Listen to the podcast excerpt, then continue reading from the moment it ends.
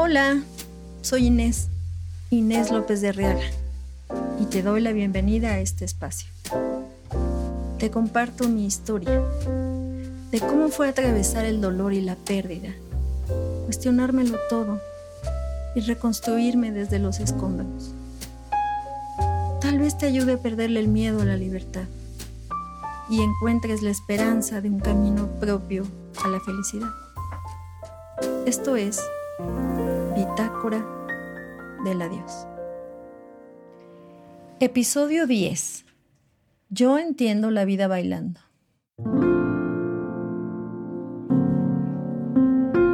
Los domingos en mi casa eran un verdadero folclore. Podíamos amanecer con alguna sinfonía de Beethoven, generalmente era la pastoral, o la melodiosa voz de Nana Muscuri cantando en griego o en francés, que eran los favoritos de mi mamá. Y de ahí nos pasábamos a las rancheras, si es que mi papá había ido a montar caballo ese día, o a la música del Concord de Frank Purcell. El Concord era ese gran avión que viajaba de Francia o del continente europeo a América y de regreso y tenía una música que empezaba siempre con el sonido de las turbinas y el aire y era así como todo muy que creaba un ambiente en cuanto lo empezabas a escuchar y era una música bastante cursi, pero pues a mis papás les gustaba y era lo que estaba de moda en los 70. En fin, más tarde era el turno de mi hermano. Con algún grupo de rock, a él le gustaba de todo lo que se escuchaba entonces, o con su artista favorito que era James Taylor.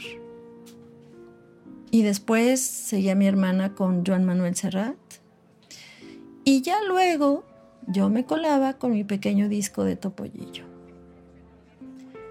Así que en mi casa sonaba la música con regularidad y no se discriminaba ningún género. Todos teníamos derecho a usar el maravilloso tocadiscos de la familia, que además como nos gustaba tanto escuchar música, mi papá había invertido en un buen equipo de sonido, entonces la verdad es que sí, era todo un evento. Esos domingos musicales. mi vida siempre ha estado impregnada por el arte. La verdad es que ni siquiera me la puedo imaginar de manera diferente. A mí, además de bailar, siempre me gustó dibujar. Ya te había contado, ¿no? Que dibujaba con mi papá. Y también me gustaba escribir y leer de todo, obviamente escuchar música. Y con eso de que vivía en medio de un jardín inmenso y solitaria, porque también ya te había contado que hasta allá no querían ir las las mamás de mis amiguitas a dejarlas a jugar conmigo, pues ahí me la vivía yo solita. Pero, claro, tenía yo una gran imaginación. así que, pues siempre estaba ya inventando, ¿no? Toda clase de historias. Y luego a veces hablaba solita en inglés. No sé por qué, pero me gustaba hablar en inglés. Mi hermano me llevaba a la escuela en las mañanas íbamos en el bochito amarillo de la familia que se llamaba Violín. Y él ponía un famoso programa de radio de aquel entonces que se llamaba Batas, Pijamas y Pantuflas, de una estación de radio que era La Pantera, Radio 590, La Pantera. Pero yo, muchas veces, iba murmurando mis diálogos en inglés, de esas historias que yo me imaginaba. Mi escuela primaria era gris, Así la recuerdo. De concreto gris con rejas, llena de rejas. Aquí, allá había rejas por todas partes. Yo jugaba a ser una huérfana, tal vez inspirada por mi lectura de Oliver Twist, o tal vez era una forma de atravesar el hecho de sufrir bullying, de la típica niña abusiva y sus compinches. Así es como me ha salvado el arte de las penas. Yo creo que sí era una niña rara yo, ¿eh? Imagínate, como siempre estaba rodeada de adultos y estudiaba ballet y todas estas cosas, pues era una niña, sí, yo creo que sí era una niña extraña y muy sensible. Y así que, pues era un blanco fácil para las burlas, ¿no? Quizás por eso la escuela me parecía como un orfelinato. Y quizás por eso me aislaba de esa situación en estos diálogos internos en inglés, como transportándome a otro mundo, a otro sitio. Puedo ver qué maravillosa es la capacidad de los niños para transformar su mundo a través de la fantasía. Me gustaba representar personajes de mis series favoritas de la tele. Me disfrazaba con lo que hubiera a la mano. Una cobija, un cinturón, mascadas o los guantes de encaje que mi mamá guardaba en un cajón. Eran recuerdo de ella de los años 50. Aquellos años que la gente se vestía así, de verdad, de pipa y guante. Una de las series se llamaba Los de arriba y los de abajo. Es como el antecedente de la serie de ahora que se llama Downtown Abbey. Retrataba la sociedad inglesa de principios del siglo XX. Me encantaba disfrazarme de un personaje de los de abajo. Serán los más divertidos, la verdad. Y servirle un té a una imaginaria Milady. Y hacer una pequeña reverencia. Tal vez eso, ahorita que lo pienso, debe haber sido una influencia de que yo estudiaba ballet, pues de la Real Academia de la Danza Inglesa. Tal vez por eso. no lo sé. Pero me encantaba hacer esta reverencia y decir, aquí está su té, mi lady. Uno de los recuerdos más bonitos que tengo de esa niña es cuando, vestida con su leotardo rosa y su faldita azul con flores blancas, Jugaba con sus manos suavemente en una danza dulce con las motas de polvo que viajaban en los rayos del sol al atardecer. Luego tuve un periodo muy distinto en la adolescencia. Nos mudamos de casa, me cambié de escuela y me llené de amigos. En un episodio anterior te platiqué que la primera vez que tuve una experiencia cercana y consciente con la muerte fue a los 16 años. Aquel puente del 15 de septiembre yo me fui a Oaxaca con mi familia. A los 15 años de una prima. Años 80. Desconexión total. No existen los celulares. No existe forma alguna de comunicarse que no sea a través del teléfono fijo de casa. Apenas veníamos llegando después de ocho horas de carretera. Cuando el teléfono café de mi casa sonó y mi mamá lo contestó. Unos minutos más tarde me llamó a su recámara. Y lo único que recuerdo es su voz diciéndome, Juan Pablo se murió. Juan Pablo se murió. Juan Pablo se murió. Mm, no podía entender, ni siquiera podía entender qué significaba eso. Me invadió inmediatamente una sensación de vacío, una bruma mental. Las lágrimas comenzaron a rodar abundantemente por mi rostro, pero mi corazón no entendía absolutamente nada, no podía, no sabía cómo procesar esa información. ¿Cómo que mi amigo de siempre se murió? ¿Cómo que se murió si ya nos íbamos a tomar un café la próxima semana? ¿Cómo que mi amigo Juan, con 16 años, igual que yo, se murió?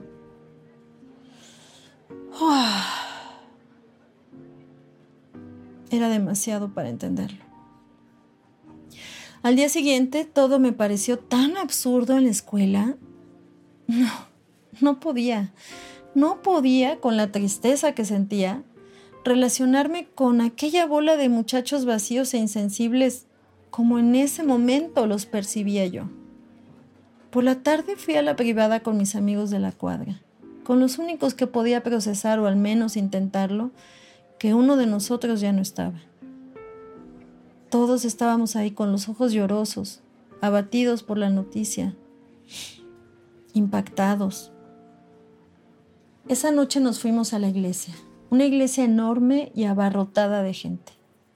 Yo bajé a las criptas, miré incrédula ese pedazo de pared con el nombre de Juan Pablo inscrito en ella, y comencé a llorar con el dolor inmenso de saber que nunca volvería a ver esa sonrisa, ni escuchar esa voz, ni a contar con su generosa amistad.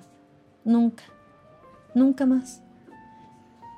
Y en medio de ese llanto desconsolado, sentí una mano en el hombro que me hizo dar un brinco por el sobresalto. Era su hermano Alejandro, quien había sido mi primer novio un par de años atrás. Nos dimos un abrazo largo llorando los dos, incrédulos, callados. Yo me volví una adolescente sombría. De verdad, veo mis fotografías de, ese año y siempre estoy con una carita triste, seria. Se terminaba radicalmente una etapa de mi vida. Fue como crecer de pronto. Los días siguientes, Alejandro me visitaba con alguna regularidad. Me llevaba al cine o al teatro, me prestaba discos, porque compartíamos ese gusto por la música. De alguna manera mis amigos, mi familia y mis maestros estaban preocupados por mí. Una tarde, al llegar a mi clase de ballet, Perla, la única maestra de ballet amable que tuve, me extendió un pedazo de papel, una fotocopia medio feita. Esa era la convocatoria al Premio Nacional de Danza, organizaba la Universidad Autónoma Metropolitana y el Limba. ¿Por qué no haces una coreografía? me dijo. Yo tenía 16 años y solo había tomado unas cuantas clases de danza contemporánea. Y el concurso era de danza contemporánea. Entonces, pues, pues tenía miedo. No sabía realmente cómo hacer una coreografía de danza contemporánea cuando yo había estudiado ballet toda mi vida. Pero junto con el miedo también tenía una necesidad enorme de darle sentido a mi vida. Recuerdo una noche que mi hermano nos había invitado a cenar a su departamento. Ahí estábamos mis papás y yo cenando pizza. Y en un momento en el que empecé a llorar, él me jaló y me sentó en sus piernas y me abrazó y me dijo, ándale, haz esa coreografía, yo te ayudo. Y sí, me llevó a ver una función de ballet nacional, que era la compañía de danza contemporánea más importante en aquel entonces, pues para intentar captar cómo era esto de la danza contemporánea. ¿Qué tal la ingenuidad? Porque bueno, pues es toda una técnica, ¿verdad? No es algo que puedes captar como un estilo, pero, pero al final de cuentas, pues bendita ingenuidad, había que hacerlo. La convocatoria decía que solo aceptaban duetos en adelante, así que había que conseguir quién bailara esta obra. Una noche escuchaba el disco de David Bowie que Alejandro me prestó, Heroes. Y ahí una de las piezas, que es muy diferente al resto del disco, me cautivó. Es una pieza que escribió con Brian Eno que se llama Moss Garden. Y ahí vino la idea. Había leído un poema que mi hermana me mostró de Gibran Jalil. Se llama La hermosura de la muerte. Y ahí se me ocurrió la idea. La coreografía sería un trío. La muerte llegaría a seducir al alma y yo lucharía para que se quedara un rato más, aunque al final sería la muerte la que se la llevara para siempre. Invité a una compañera de la clase de ballet, la mejor de la clase, para que bailara en el rol del alma y Perla me ayudó a conseguir a un bailarín hombre, cosa que no era nada sencilla en aquellos tiempos, para que bailara el rol de la muerte. Al final era una especie de dueto de amor, ¿sabes? Todos oscilábamos entre los 15 y los 17 años. Éramos un trío de escuincles, pero muy entusiastas. Ensayábamos donde podíamos, a veces en la azotea de casa de mi amiga del ballet, a veces conseguíamos un rato el salón de clase. Mi hermano grabó un extracto del poema con un amigo suyo, también llevó las luces del Teatro Casa de la Paz. Digamos que fue el productor de mi primer coreografía con intenciones profesionales. Y ahí, ahí fue como, como supe conscientemente que sí podía yo sublimar mi tristeza bailando, creando. Y de ahí siguió una etapa de varios años en los que la coreografía se convirtió en mi interés más importante. Luego estudié teatro en la UNAM y hacía movimiento escénico y coreografía para los montajes y eso me llevó a la psicoterapia. Pero bueno, eso es otra historia. No es de eso de lo que quiero hablarte, sino del enorme recurso que es el arte cuando estás atravesando cualquier cosa importante en tu vida. Yo he bailado por dolor, pero también he bailado por alegría. También he danzado mi rabia, también he danzado mi desesperación. He hecho dibujos de júbilo después de una exploración de movimiento somático y he escrito poemas inspirados por la belleza, por lo sutil, por lo más pequeñito, lo más frágil de la vida. He intentado aprender a tocar un instrumento un par de veces, ¿sabes? Pero no hay forma. Ay, no, no, no, no tengo paciencia. Ya como que la disciplina del ballet agotó en mí esa capacidad. En fin, a lo mejor algún día lo logro. Durante la pandemia también intenté tocar el ukulele. Me divertía mucho, pero no, no me salía bien. Sabes, me gustan mucho más las cosas que pueden ser un vehículo de expresión inmediata, que no me que no me suponen como demasiado estudio. Luego, esa es una discusión eterna, ¿verdad? ¿Eso es arte? Esa es la pregunta. Ya discutíamos eso en el episodio anterior, pero quiero volver a subrayarlo. Sí, es arte, porque el arte es una manifestación expresiva a la que tenemos derecho todos los seres humanos. Durante el año 2020 el año de la cuareterna, del confinamiento, el año en que yo estaba viviendo mi exilio en el encierro, ese año hice varias pequeñas videodanzas. Las grababa con mi celular. Aprovechaba que había movido los muebles para barrer y hacía de algún rincón de mi departamento un escenario. Luego lo subí a mis redes para compartirlo. Eso me dio la idea de hacer una videodanza más en forma, en el mismo bosque donde habíamos celebrado el aniversario 25. Sí se convirtió en una especie de acto psicomágico así a lo Jodorowsky, ¿eh? Porque me puse el vestido que había usado entonces y deshice el lazo con el que habíamos renovado los votos y hice una pequeña instalación ahí en el bosque amarrando los listones a los árboles y enterré el anillo de bodas en el en la tierra, en el bosque, de alguna manera hice este ritual como para entregarle este dolor al bosque donde habíamos renovado votos, pero también como para darme la oportunidad de un renacimiento. Y como tenía toda esa intención, esta videodanza, pues como que convocó a muchas amistades muy lindas que me ayudaron. Y se hizo algo muy bonito porque bueno, un amigo cineasta profesional me ayudó haciendo la fotografía, ¿no? Él me acompañó allá al bosque en Zacatlán de las Manzanas.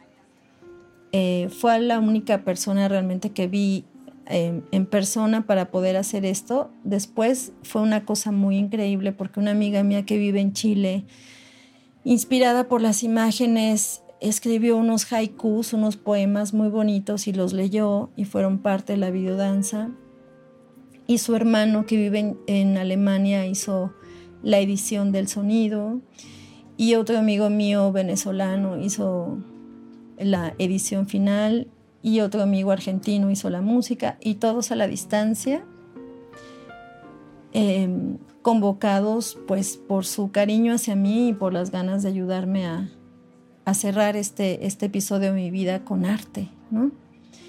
Eso, esas son las cosas que hace el arte. Fue un evento colectivo en medio de la pandemia, cada quien en su país, y fue increíble la posibilidad de ensamblar algo así en la distancia.